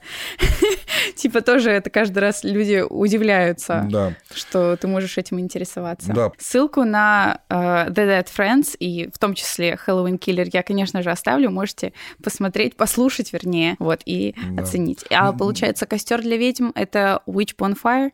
Witches, Bonfire. Bonfire for Witch. Мгм, Вот. мгм. Ну, мы это, это пока просто только на бумаге. Она, А. да, мы ее не Ждем записали. релиз еще пока. У нас сейчас релиз в процессе. Мы... Я все-таки могу себя, э, ну не себя, а нашу группу. Знаешь, есть такое, вот в этих неформальных кругах модно делать DIY. Типа, когда ты ни от кого не Да, зависишь, да. а чисто хлыщешь Инди. сам на прополую. Ну, Индия это все-таки более такое. Ага. Ну, а, ну, типа DIY это такой прям панк-принцип. Типа, я все делаю сам, хом-тейпинг, я все. Мне не нужны ваши лейблы, мне не нужны ваши бабки. Я дома все запишу на бобинный магнитофон, и мои друзья протащатся. Ага. Вот я могу честно сказать, что мы DIY-группа. Мы не скатываемся в какой-то там дауншифтинг, что там звучание должно быть максимально грязным, чтобы ничего не было понятно. Но у нас все-таки есть руки, головы, какие-то навыки там в определенных вещах. И вот спасибо нашему вокалисту Вове, он э, могет в звукорежиссуру, могет в мастеринг, могет в монтаж, э, сведение, и поэтому мы э, через знакомых записываемся и потом делаем все сами. Мы по панк-року, чуваки. Привет, Маруся и ее гость. Хочу сразу заметить, что я совсем недавно наткнулась на твой канал и буквально за пару вечеров пересмотрела все твои видео на Ютубе. А твои подкасты подтолкнули меня на то, чтобы рассказать свои истории. У меня их достаточно много, поэтому я долго думала, что лучше тебе прислать, с чего начать, и вот решилась. История, которая показывает всю силу женщины, а именно моей бабушки. В памяти о ней пишу. Я родилась в достаточно тяжелое время для своей семьи. Мама не была замужем, просто меня по залету родила. Был в семье еще дедушка и мамин брат, мой дядя, и глава семьи бабушка. Все работали, но в то время ЗП либо не платили, либо задерживали по полгода. Поэтому мама работала аж на двух, а потом и на трех работах. Бабушка тоже, дедушка работал сутками, а дядя собирался в армию. Со мной никто не мог сидеть, потому что все работали. Вышли из ситуации так. Бабушка стала брать меня на работу, когда уходила на ночную смену. Она была сторожем в детском саду, у нас была маленькая коморка, я была очень спокойным ребенком и очень послушным. Всегда тихо играла, сама с собой, пока бабушка читала молитвы. Она была очень религиозной. Вот в одну из таких ночей случилось страшное. Я помню все. Вот бабушка уложила меня в колготках и майке спать. Укутала одеялом, чмокнула, пожелала сладких снов.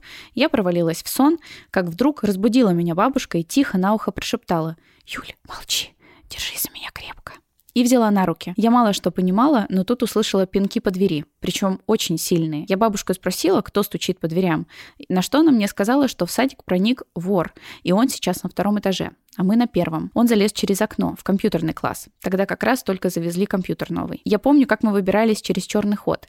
Именно там, куда не выходят окна с того класса, чтобы он нас не заметил. Он уже выбил дверь, и было слышно, как дверь с размахом ударила стену. Но я сидела очень спокойно на бабушкиных руках. В три-то года. Вот мы вышли на улицу. Бабушка побежала, но не через ворота. Там был какой-то забор, через который можно было таким, как мы, пролезть. Мы обе маленькие, э, как я понимаю сейчас, это было сделано опять же из-за того, чтобы он нас не видел. И бабушка побежала, она просила прохожих срочно вызвать полицию, но вместо этого ей сказали, чтобы она бежала вот за этот дом, там стоит как раз полицейская машина. И слава богу, это была правда. Бабушка рассказала, что в садике вор. Меня посадили в УАЗик с бабушкой и подъехали к садику. В тот момент вышли все, а меня оставили в машине одну.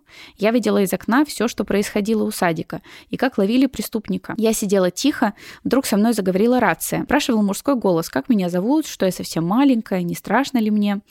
Но я не отвечала ни на что, ведь бабушка сказала сидеть тихо. Я не издала ни звука. Тут я вижу достаточно высокого мужчину с компом в руках. И вдруг полицейские начинают его пинать. Он падает, бабушка за него заступается, он орет на нее злые слова, типа «я найду и убью тебя». Его скручивают и увозят. Тут можно было бы выдохнуть, но нет. Бабушка увольняется, но продолжает работать в садике только няней. Вора почему-то отпускают через год примерно, может быть и того меньше, и он убивает какую-то старушку, недалеко от того садика, где совершил кражу. И тогда его посадили уже надолго. Мои бабушки это рассказали, а она мне. Бабушка спасла не только себя, но и меня. И я горжусь ей. Люблю сильно. Она сильная женщина. Именно такой она и останется в моей памяти. Блин, это очень-очень Очень трогательная история. история. Вот как раз история о торжестве рационального подхода к ситуации. Да, Вот, да. Как что- бабушка не растерялась, не Да. потеряла э, какое-то вообще видение ситуации и смогла выбрать тот путь, который был настолько безопасен, насколько было возможно в насколько этих возможно, обстоятельствах. да. Вот, конечно, ситуация страшная. Это все опять же о том, что безопасность часто бывает иллюзорна, что даже на сторожа могут напасть. То есть, ну, сторож, он, как же, должен сторожить, наверное, да, и там, типа, должен пресекать, да. Как показывает практика, к сожалению, не всегда так бывает. Бабушка твоей подписчицы, конечно, большой молодец, Да, сильная герой. женщина, да, и подошла к ситуации максимально рационально, без э, ненужной бравады и прочих вещей. Я рад, что твоя подписчица рассказала такую историю. Она какая-то Очень трогательная. и даже в какой-то мере жизнеутверждающая, наверное, Да, я бы так да. сказал, что Очень жаль, что Да. посадили на так мало вот этого вора, и что он в результате вышел и хотел отомстить. мы надеемся, что все бабушки всегда будут в безопасности. Да. И беречь своих внучат. Да. Меня бабушка берегла. Да, меня тоже. Вот. Береженого Бог бережет. Да. Бабушкины пирожки, они Навсегда вот, в сердечке. вот тут. А, Так что, ребята, любите своих бабушек, говорите им приятные вещи. И я хотел бы, чтобы каждый из вас прямо сейчас пошел и обнял свою бабушку. Это будет Да. Самое лучшее, что есть Да. на свете. У тебя были какие-нибудь такие истории, когда у тебя вот прям реально жизнь вот на волоске висела? Хочешь расскажу? Хочу. Это максимально глупо, и я этим не горжусь. Так. Мы были у моего друга в гостях. Мгм. Он жил прямо ну, очень даже неподалеку от меня. Мгм. Это уже нам было лет по 20, наверное, примерно вот так вот. Самое дурацкое время в жизни, когда типа, все Да. круто, е Да. Вот, и мы э, были в гостях у друга, мы то ли чей-то день рождения отмечали, то ли еще что-то. А вместе с нами там был наш бывший одноклассник, с которым мы не сказать, что прям уж очень дружны, э, как-то вот после школы э, наши пути разошлись. Мгм. Но он пришел, ну, не то чтобы там он был нежеланным гостем, просто, ну, мало мы водили Мгм. общения, и он пришел, и там мы там сидели и смеялись, там м, вспоминали всякое, разное. И у него с собой был пистолет настоящий. Самый настоящий в мире пистолет, короче. С патронами, то есть все как положено. О, боже. Да. Он там то ли в охране какой-то работал. Ага. Ну, короче, ну, это было не табельное оружие, а личное, Ага, личное ага. оружие. Была максимально глупая история. Э, Нам нужно было пойти в магазин, и мы на спичках потянули, и выпало идти мне, э, нашей знакомой девочке, Мгм.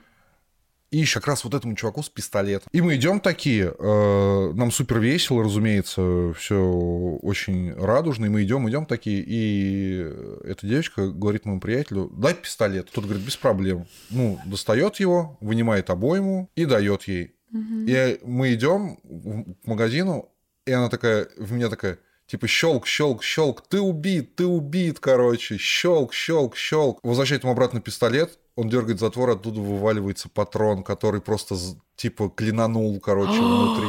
Я был вот настолько. Это было, это максимально глупо, я этим не горжусь. Главное маме не показывать этот подкаст, короче. Вот, то есть он просто мог стрельнуть. Он по глупости не проверил, лежит ли патрон Ага. в патроннике. А, и, ну, типа, просто повезло, что он клинанул в какой-то момент. Она тебе еще куда-нибудь целилась в Ну, какой-нибудь в- типа. В голову и типа как-то ну так вот просто типа тысяч, тысяч, тысяч. Кошмар. Весело. Это в моей жизни был момент, когда я был максимально близок к смерти. Ну, типа такой реальный, прям Ну да. настоящий, короче, без приколов. Было очень тупо. И он типа дергает, и оттуда выщ- выщелкивается патрон. Я такой, Да. И ты просто «Пой- думаешь, пойдем, как чё- пойдем мне что-нибудь еще повезло. возьмем. Отпраздную Вот. второе рождение. Да, второе рождение. Ну, я не, на самом деле не позиционирую. И вообще, если честно, я к этой истории как-то... Я, не то чтобы я стараюсь ее не вспоминать, потому что мне страшно, Да, и там да, все да. такое. Ну, просто я ее не вспоминаю и не придаю этому какого-то очень большого значения. Просто так вышло. Ну, когда я кому-то это рассказываю, я снова понимаю, насколько это было, во-первых, тупо, Да. и, во-вторых, насколько это было опасно Да. на самом деле. Мне кажется, это достаточно красочная, красочная Я вот сейчас опять история. это вспомнил, я думаю, Михаил, какой ты дурак все же иногда бываешь. Причем, что характерно, в этой истории дурак был не я. Ну, конечно, я мог сказать, типа, не надо, давай не будем шалить, короче, с оружием. Ну, типа, Да. come on. Я бы хотел рассказать свою историю. Ее главная тема – это человеческая халатность. Моя остановочка. Наверное, у многих в селах или городах был местный сумасшедший. Я жила в небольшом городке, и у нас тоже такой был. Все знали о нем, но ничего не делали. Этот мужчина, допустим, его звали Иван, был очень знаменитым доктором. Все знали его как хорошего, умного и всегда готового прийти на помощь человека. У него была счастливая семья, двое сыновей. Но из-за каких-то обстоятельств его жена решила уехать за границу с сыновьями. И он начал творить странные вещи.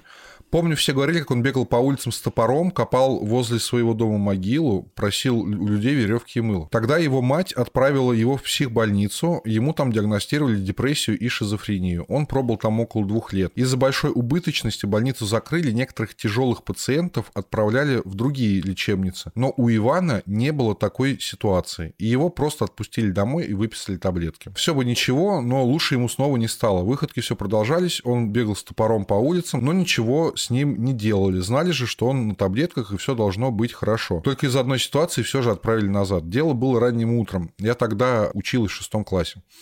Все собрались на первый урок, и непривычно для нас учительница сделала объявление. Она попросила ходить девочек в туалет по трое-четверо. Причин она не объяснила, но никто не спрашивал, потому что все понимали, что ее слова закон без лишних вопросов. Я пропустил объявление мимо ушей. Я всегда ходил в туалет с подружками, как и многие девочки. А, ну а, то есть, типа, ну, что типа, я и так э, ходила. Эти меры я уже и так, э, собственно говоря, соблюдал. Угу. Уроки закончились. Я, как всегда, спешила домой.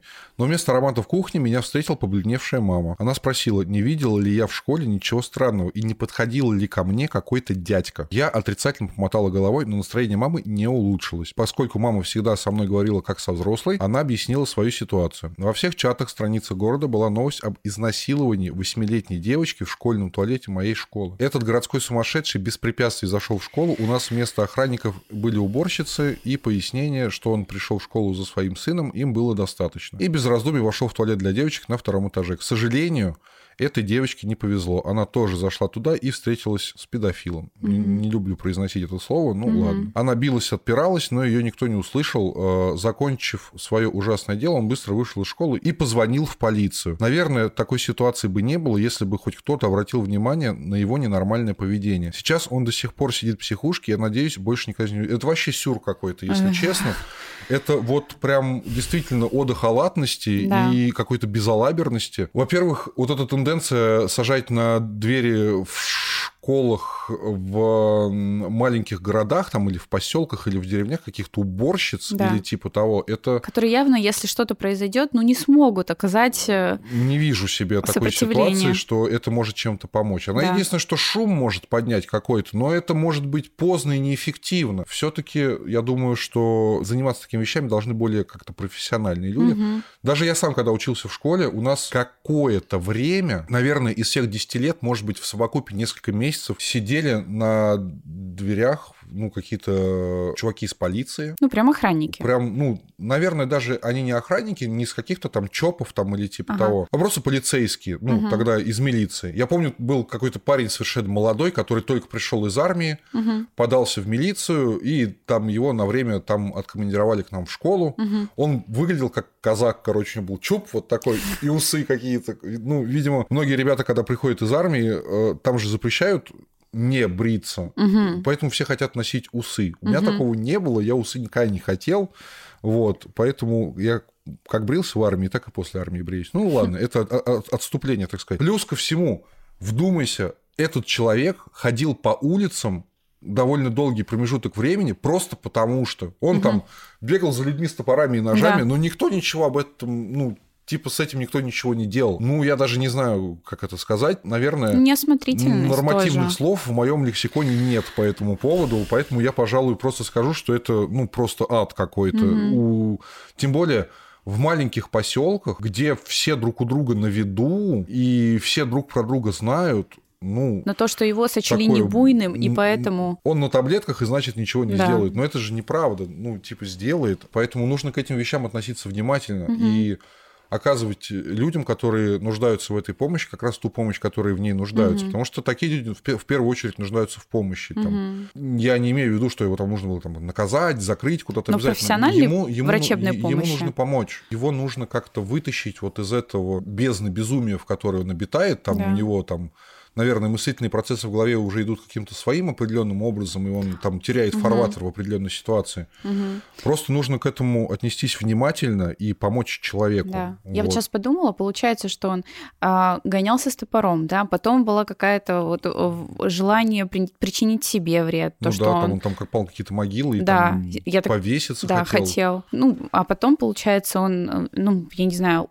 устал просить какого-то себе угу, наказания угу. и решил его заслужить жить, На- это, ну, конечно, наверное, да. какой-то просто ужас. На самом деле в Ужас. твоих словах действительно есть вот разумное зерно, я с ним согласен. Хотел сказать, что лю- людям вообще нужно относиться внимательно друг к другу. И Мгм. когда человек тебе, считай, прямым текстом говорит, со мной, Помоги. со мной не все в порядке, Да. я не в порядке, мне Да. нужно, ну, мне нужно какое-то вмешательство, я сам с этим справиться не могу. Когда человек на тебя смотрит, говорит, да мне проще себя убить, Да. чем дальше жить. Наверное, что-то происходит не так. И э, нужно просто внимательнее и бережнее относиться друг к Да. другу. И тогда я думаю, что таких ситуаций было бы меньше. Нельзя сказать, что это прям полностью бы изменило мир, и все э, там бегали по ромашковым полям в обнимку с пони, там и все такое. Всегда нужно искать способ помочь. Очень... Бедная девочка, бедная девочка. А по поводу э, этой карательной психиатрии, э, я не знаю, знаешь ты или нет, что, я не знаю, первый он или не первый, еще советский людоед, Мгм. Он должен скоро выйти на свободу. Его зовут Николай Джумагалиев, и он Не слышала. срок своего лечения то ли да отбыл, то ли да отбывает. Мгм. Вот как-то так. Это как вот Скопинский маньяк, который вышел. Плюс-минус, но только Скопинск, ну, я не знаю, неправильно это говорить, что, ну, я не хочу э, эквивалировать Мгм. тяжесть одного или другого впечатления, но тот, он реально ел людей. Ну, он не то, чтобы их там ел десятками и пачками, он там, по-моему, двух или трех человек, там, к- Ну, какие, какие, какие-то части их тела, он, он, то есть, он сам рассказывал, он съел, и даже каких-то своих знакомых угощал, ну, говорил, что это просто, типа, Боже мой, какой ужас. если что, извините.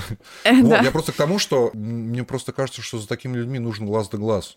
И опять же, я бы не хотел, чтобы сложилось впечатление, что я думаю о том, что такие люди должны быть вечно в каком-то заключении. Но все-таки, наверное, стоит уделять ему больше внимания, когда он выйдет на свободу. Ну да, потому что как бы опыт показывает, что такие люди, которые один раз уже перешли черту, а в некоторых случаях и не один, и не два, и не три раза, они переходят эту черту, у них, ну, абсолютно меняется сознание, и вряд ли они вернутся в нормальное состояние какого-то полноценного гражданина, который может э, су- существовать в обществе вообще на- ну, нормально, соответствуя нормам каким-то поведения. Я согласна. Что... Один из самых страшных серийных убийц, про которого я знаю, э, его зовут Александр Списивцев. Я не буду рассказывать подробности, потому что, ну, это как вот, вот зверство, как оно есть, знаешь, то есть вот как раз вот на уровне животного, которое вот в своем вот этом состоянии берсерка не контролирует себя. Мгм. Он был психически нездоров с детства, Мгм. но в какой-то момент, находясь под наблюдением амбулаторным, его документы потеряли и выпустили его наружу.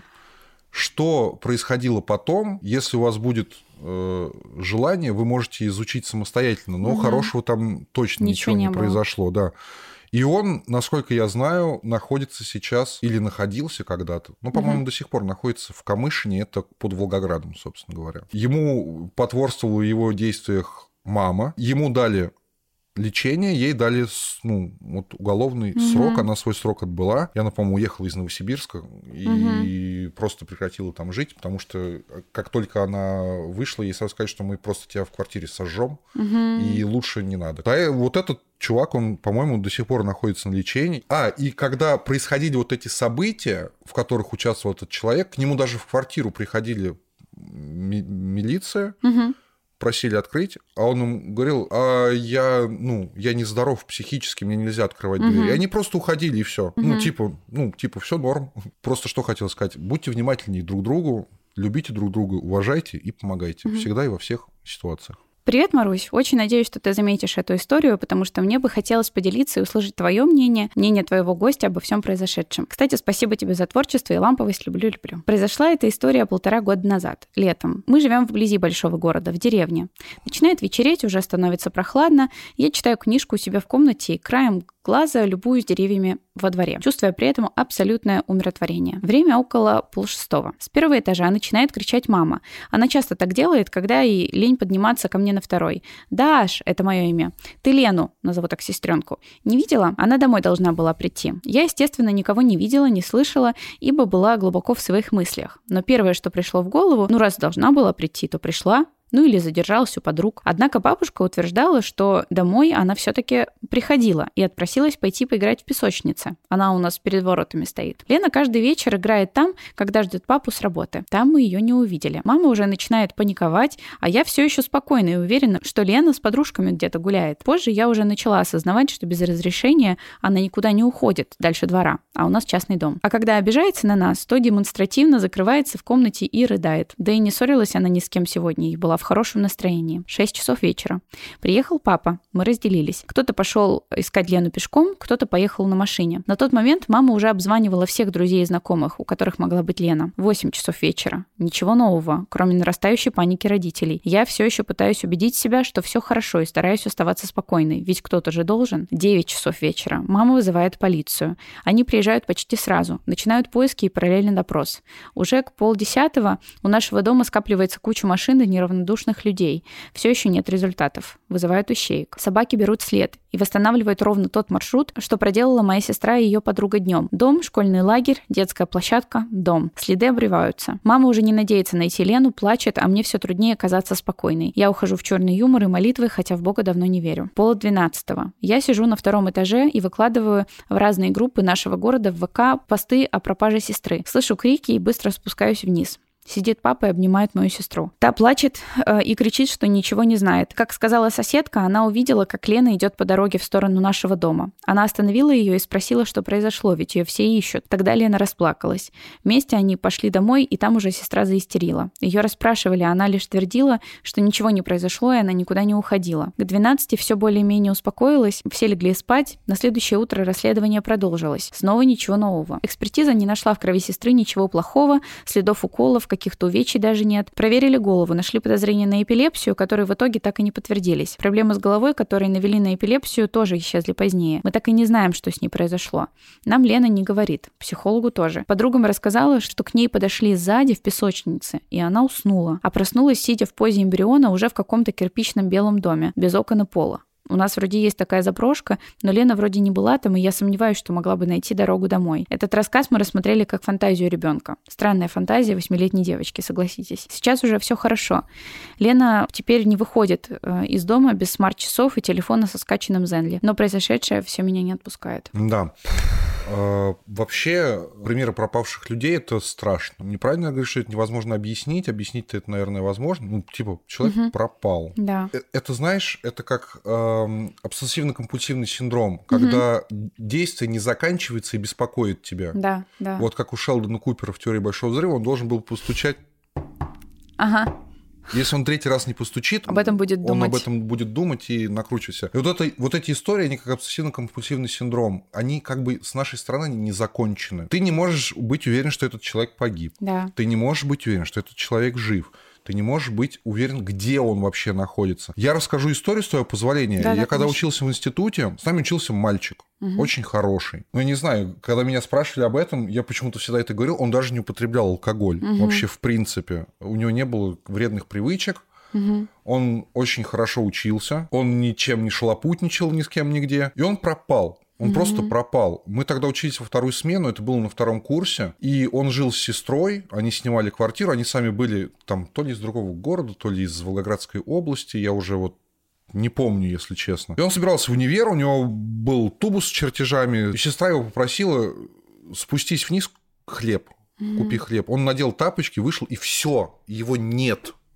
И до сих, ну, типа, я сейчас не знаю, может быть, сейчас эта история уже ну, типа, много времени уже прошло. Да, получила какое-то Какое, как, как, какое-то завершение, ага. да. Но я точно помню, что его мама ходила по всяким вот этим тематическим передачам на телевидении. Ага. И вот на тот момент, когда я мог иметь какой-то доступ к этой информации, ну, пока мы там учились в институте, угу. там и все такое. Вот эта история, она так и осталась незавершенной. И угу. непонятно, где он, что он, что с ним. Ну, как бы мое мнение, что когда человек так долго не появляется, скорее всего, ничего хорошего с ним не произошло. Mm. Либо его где-то удерживают против его воли, mm-hmm. либо как бы понимаешь. И еще одна штука, которую я хотел рассказать, вот как раз году, может, в 14 или в 15 э, моменты, когда я искал вокалиста в группу, у да. нас уехал парень в другой город, mm-hmm. и нам нужен был человек на его место. Я помню, что один из них, это была девочка, она написала и говорит, а девочку рассматривать, я говорю, ну, у меня нет никаких, типа... Предрассудков. Не то, что предрассудков, то есть каких-то табу, да, что Ага. там девочки нельзя. А что, что вообще, ну, типа, расскажи, типа, какую музыку ты любишь, там, давай выясним, подходим ли мы друг к другу вообще в принципе. Ну, и выяснилось, что мы, ну, у нас слишком разные системы координат, и она просто хотела в какую-то группу, потому что там она занималась вокалом, там писала какие-то свои песни, я помню, она мне скидывала, ну, это не то пальто, это не тот формат. Я в тот момент ей сказал, говорю, ну, если честно, я не очень вижу, как мы будем вместе что-то делать, потому что, ну, у нас, видимо, немного разные взгляды на это. И вот буквально недавно тоже вообще по какой-то случайке абсолютной мне там в ленту падает в, рекомендации вот эти, знаешь, есть э, поисковые паблики о пропавшей Да. и там ищут ее, короче, представляешь? Я, я, потому что я помню ее имя, я помню, как она выглядит. У тебя очень хорошая память на лица. Да. Я, я смотрю, ищут ее, и типа проваливаюсь в пост, и там пишут, типа, нашли, погибло, короче. И этот момент, он как-то меня очень потряс на самом деле, потому что, ну, я с ней общался, может быть, ну, два-три раза, а вот как вот мы с ней беседовали вот с самого начала, как она заинтересовалась. И типа потом она, по-моему, как-то раз писала, что типа то ли послушай мой трек новый, то ли там как у вас дела, нашли, не нашли, вот это вот все. Ну, то есть мы там не были в каких-то дружеских отношениях, я ее по большому счету-то и знать не знаю. Ну, просто вот этот момент, вот эта случайность именно вот этого поста, который Да. мне выпал просто в- из Совершенно паблика, в случайно. который я даже не подписан, я был про, ну я не знаю, у меня это, я типа сижу и это, типа, что вообще происходит? Почему, почему, почему вот именно вот этот пост? Почему вот именно так? Вот эти штуки с пропавшими людьми, они очень страшные. Притом там еще сама история так написана, ну типа. Тысяч, тысяч, тысяч Да. тебе накидывают вот эти Прям тезисы. в моменте находишься да, там с ними. Пугающие. Что там время идет, а эта девочка все не находится, и не находится, и не Да. находится. И типа с каждым часом становится все яснее, что типа это не просто какой-то типа шальной загул на соседнюю улицу, Да. А что-то действительно не Произошло. так. Не- ну, что-то не так, так не должно быть, короче. И вот эти вещи, да, они пугают. Я не думаю, что люди, э, когда с ними такое происходит, они прям в это вдумываются, но когда ты слушаешь, как рассказывают об этом, и Очень я, жёстко. я прям понимаю, что, типа, блин, когда у тебя с каждым часом вот это вот тает надежда, что... Положительный Да, исход что возможен. Это возможно еще найти человека. Это, мне кажется, это очень страшно. На самом деле, по поводу э, какой-то незаконченности в этом плане, я сейчас вспомнила просто абсолютно, ну, дикую историю, которую я похоронила когда-то вообще, типа, на затворках своей памяти. Короче, я была в классе, наверное, в седьмом, и я ходила на компьютерные курсы. У меня там был мой друг, мальчик, и еще был мальчик, который был другом друга, и он мне очень сильно нравился. Компьютерные курсы находились достаточно далеко от дома, типа там пешком идти, там, ну, больше, чем полчаса. И нам всем втроем было в одну сторону. Собственно, так мы как бы впервые познакомились как бы вот с этим мальчиком, который Мгм. мне нравился. Как-то раз после очередного урока, получается, на этих курсах мы вышли. Короче, там дорога. Вот, и мы втроем перебегаем дорогу. Там нету прям вблизи пешеходного перехода. Когда ты мелкий, тебе кажется, что там типа пройти до пешеходного перехода ну невозможно. Физически, Физически невозможно. Тебе нужно перебежать дорогу. Да, вот, и мы перебежали, и получается мальчик, который, я не помню их по именам, а, мальчик, который мне нравился, бежал последний, и его сбила машина, а которая, ну, типа, выж- выехала, типа, из-за угла. Ебать, как было страшно, извините, пожалуйста. Я подбежала, короче, к этому мальчику, мой друг тоже, понятное дело. За рулем был парень, а, рядом с ним сидела девушка, которые тоже выбежали. Он был жив. Эти, ну, водитель и его девушка были очень напуганы, хотели оказать какую-то первую помощь, и они предложили, типа, чтобы он сел в машину и, типа, довести его либо до дома, либо до больницы. А нас как бы в машину не посадили. И это был последний раз, когда я видела этого мальчика. Серьезно? И я не знаю, что с ним стало потом. И э, тогда не было... Серьезно? Да. Мне тогда показалось, что если бы с ним что-то произошло, и он бы вообще потерялся, нам бы сказали, э, нам бы сказала наша преподавательница на курсах, потому что мы были в одной группе. Мгм. Она ничего не сказала, а когда я к ней подходила, спрашивала, она говорила, что типа все нормально. Почему-то я запомнила от нее фразу, что он был в больнице. Границы. Но больше он к нам не приходил. А это было почему-то у меня в памяти, что это была весна, а потом было лето, и я уже пошла как бы на другой курс, и мы разошлись, то есть там ребята пошли в более что-то в программирование, а mm-hmm. я пошла в, там, в компьютерную верстку, сайты, ну, короче, просто по разным направлениям. Вконтакте не было, то есть я не смогла найти, я не помню ни имя, ничего. И я не знаю, что было с ним. Жесть какая-то. И эта история меня очень долго прям беспокоила. А потом я ну, вообще забыла. Я вот сейчас реально вспоминаю про нее впервые за очень долгое время, типа там лет за 10, просто что-то напомнила. Если что, извините. Да, ничего, просто очень-очень жутко это, конечно. Вообще страшные вещи, которые невозможно объяснить.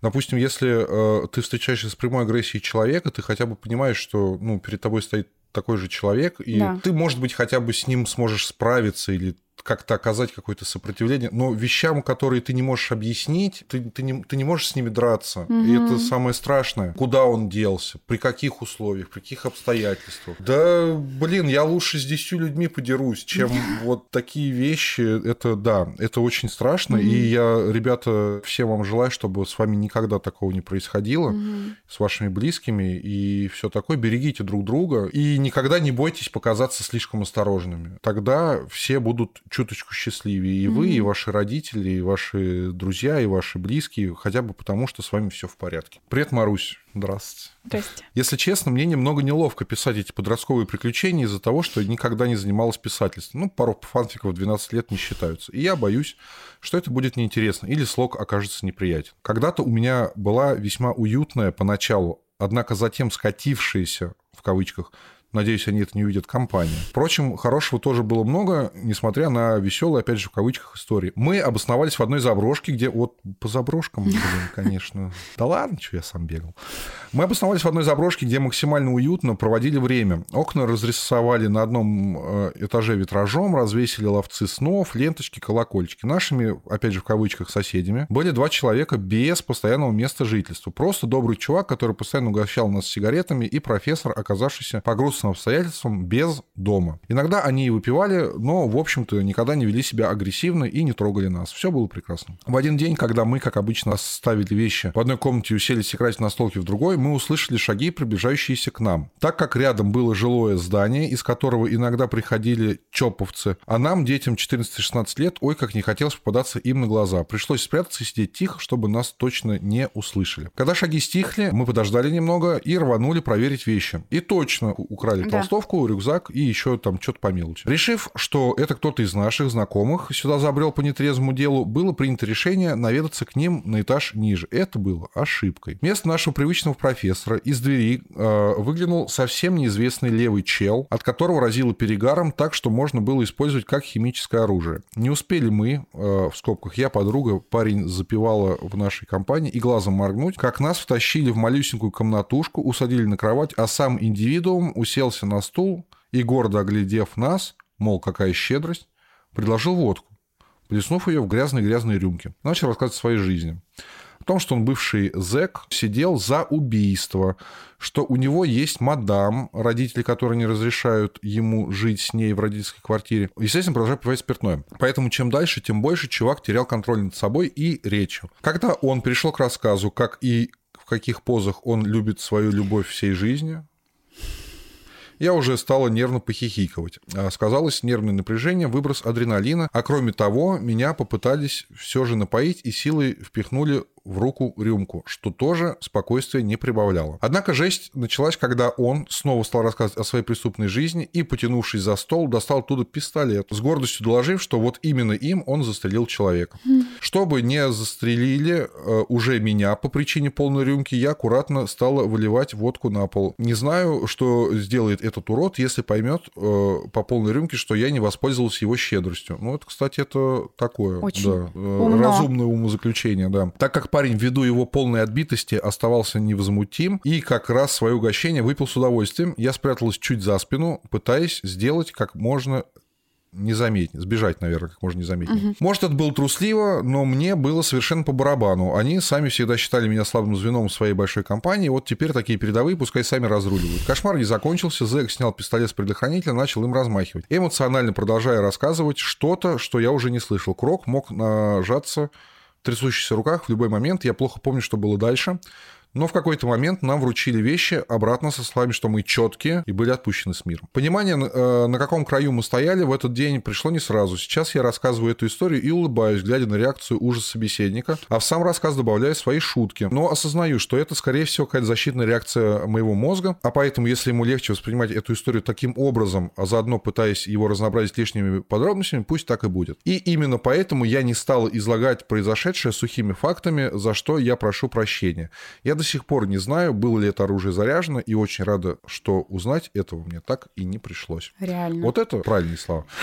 Во-первых, что я могу сказать? Скорее всего, этот чувак соврал, потому что оружие, которым он убил человека, и после этого, отбыв тюремный срок, он обратно уже никак не может получить, угу. потому что это вещественное доказательство, которое угу. навечно остается кое-где. Пистолет, из которого еще не убивали человека, он не становится менее опасным и смертоносным. Давайте mm-hmm. прямо честно так и скажем. Единственное, что я могу сказать, когда ты шастаешь по заброшкам, рано или поздно что-то такое ты найдешь обязательно. Mm-hmm. Потому что в таких местах обычно и будут э, находиться какие-то моменты, которые, которым места нет в других более благополучных местах, да, mm-hmm. поэтому оно все как-то немножко вот так вот смещается. Притягивается туда. Да. Им вообще повезло, что там был какой-то профессор изначально, там кандидат каких-то наук, наук там и все такое. Это все очень здорово, но все равно найдется какой-то как что, что-то более опасное. Эти вещи как раз э, и созданы, чтобы ютить в себе что-то более опасное. Угу. Все хорошие ребята находятся в других местах. Здесь в основном плохие ребята будут находиться. Да. Я не говорю, что эти ребята, которые,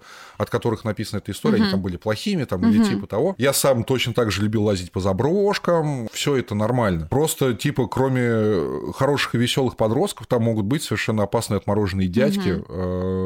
С которыми, конечно же, лучше не связываться ни при да. каких обстоятельствах. Тезис о том, что меня могли счесть трусливым человеком, как я уже сегодня много раз и говорил, да. это просто подростковый менталитет. Девочка сделала все абсолютно да, правильно. Ничего в этом что нет не такого. пила эту водку, что делала вид, что при этом, ну, чтобы его типа да. как-то не триггерить. Вот этот момент, кстати, я могу сказать, Молодчинка. очень, очень прозорлив и умен да. оказался. Я уж да. не знаю, откуда она это взяла, как это придумал. Я, наверное, не додумался бы. Вот я бы, наверное, не додумался, если честно. Меня всегда стопорят такие ситуации. Мне кажется, по мне все всегда видно, что мне страшно. Угу. Ну, то, даже не то, что страшно, что я насторожен чем-то. Угу. Мне тоже кажется, что у меня всегда на лице прям написано. Ну, я, то есть я, буквально... я, я начинаю смотреть по сторонам, я начинаю смотреть, кто как себя ведет, угу. я начинаю слушать, кто что говорит. Да, потому да, да. что люди, которые привлекают в себе много внимания, которые громко разговаривают, я всегда начинаю за ними следить. Угу. Ну, типа, э, как они себя ведут, как стоит на это реагировать. Громко себя ведут люди, которые э, не боятся того, что к ним будет сейчас привлечено какое-то внимание. Угу. Они считают, что они рубаха парни, правильно, правильно. Вот, и у них вот это вот, тем более, э, немного поплывшее от алкоголя сознание, ну, типа, они не совсем правильно оценивают ситуации. Угу. То есть они могут увидеть агрессию там, где ее нет. Типичная ситуация, ты на меня, неправильно посмотрел, что ты угу. палишь на меня сидишь, угу. тебе что не нравится, может, я слишком громко для тебя разговариваю. Поэтому я всегда стараюсь вот держать это все под контролем, чтобы, ага. если что вдруг, у меня была возможность среагировать каким-то образом, защитить девушку свою, себя защитить. Угу. И я всегда и думаю до сих пор, что я всегда могу просто приболтать. Опыт мой жизненный, он не невероятный, но довольно богатый. Ага. Э, и Язык подвешен. Я, я могу говорить от полубандитских понятий до чего угодно. То есть, ну, если я понимаю, что в, этом, в этой ситуации это поможет мне э, сгладить конфликт и уйти от него, я готов воспользоваться всеми инструментами, которыми я располагаю, угу. и мне совершенно не важно, как я буду выглядеть в глазах других людей. Главное, угу. что я защищу себя и там тех, с кем я нахожусь. Вот, поэтому, ребята, всегда будьте аккуратны, будьте внимательны. Да. И... Мне кажется, эта мысль э, шла красной нитью через все истории, потому ну, что вот это правда. человек. Нет, я тоже, поэтому я абсолютно согласна, очень поддерживаю и тоже считаю, что нужно быть аккуратными. Вот и очень-очень желаю, чтобы в вашей жизни случалось как можно меньше ситуаций, в которых нужно быть аккуратными, но даже если не случались, вы из них выходили так же мудро, как девочка, которая не пила водку, а выливала ее незаметно для э, того бывшего зэка. Вот это правильно. Я здесь абсолютно согласен. Еще я бы хотел сказать, и, во-первых, тебе огромное спасибо. Ой, э, спасибо, что ты согласился. Ты так много знаешь. Мне кажется, что у нас очень насыщенный э, и интереснейший вообще подкаст вышел. Вообще очень круто. Пускай я буду самым интересным бумером для твоей аудитории. В творчестве такого формата мне пока участвовать не доводилось. С почином. Вот. Теперь моя очередь это говорить. Спасибо огромное. И я бы хотел всем твоим подписчикам и подписчицам пожелать, чтобы все э, страшные и опасные вещи для них оставались все-таки на экранах да. и мониторах компьютеров, чтобы все это не выходило за рамки кино, книг, мультфильмов, э, комиксов и подобного, да. чтобы все всегда были э, живы, здоровы, берегли себя да. и своих близких. Спасибо. Да. Спасибо. Все ссылки Спасибо. на Мишу, на его группу вы найдете в описании, так же, как и ссылки на подкаст, где вы еще можете его послушать, ссылки на группу ВК, на Яндекс.Дзен и на все, на Телеграм, короче, на все платформы, э, на которых вам будет удобно, вы сможете подписаться и следить за творчеством. Вот, ну и на Мишу обязательно э, подписывайтесь. И смотрите. Да, и смотрите, и вообще, я очень-очень рада, мне кажется, очень классный подкаст вышел. И... Спасибо большое. Да, Прощаемся. Да, мы по-прежнему вас очень сильно любим, целуем и, конечно же, обнимаем. Муа.